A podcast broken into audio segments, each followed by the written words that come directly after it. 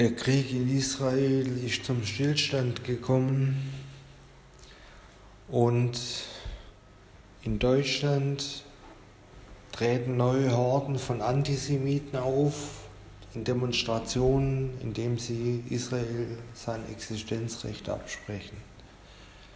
Jetzt ist die Zeit gekommen,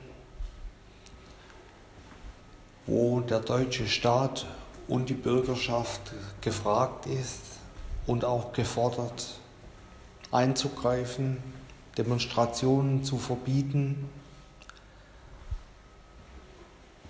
Hassredner dingfest zu machen und sie dem Gesetz zuzuführen.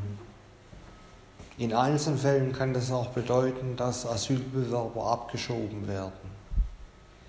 Hass ist keine Meinung.